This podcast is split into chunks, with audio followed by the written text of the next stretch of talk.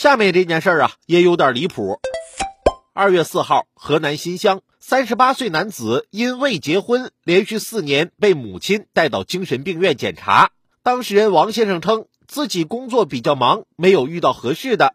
由于年纪比较大了，而且一直没有带女朋友回家，妈妈觉得我脑子有问题，便带我去精神病院检查，觉得挺对不住妈妈的。在老家，我已经算是大龄剩男了，母亲因此经常睡不着觉。既然你觉得对不起母亲，那来都来了，带着妈妈也顺便检查一下吧。大多数没结婚的人，只是因为各种各样的原因没有遇到合适的。家里如果只是一味的催婚，可能会适得其反。我媳妇儿的闺蜜啊，最近受不了她母亲的催婚，上周末躲到我家来了。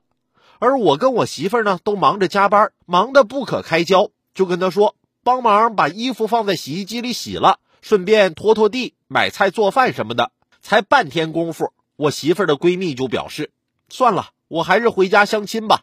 隐约听到她给她妈打电话，啊，对方会做家务吗？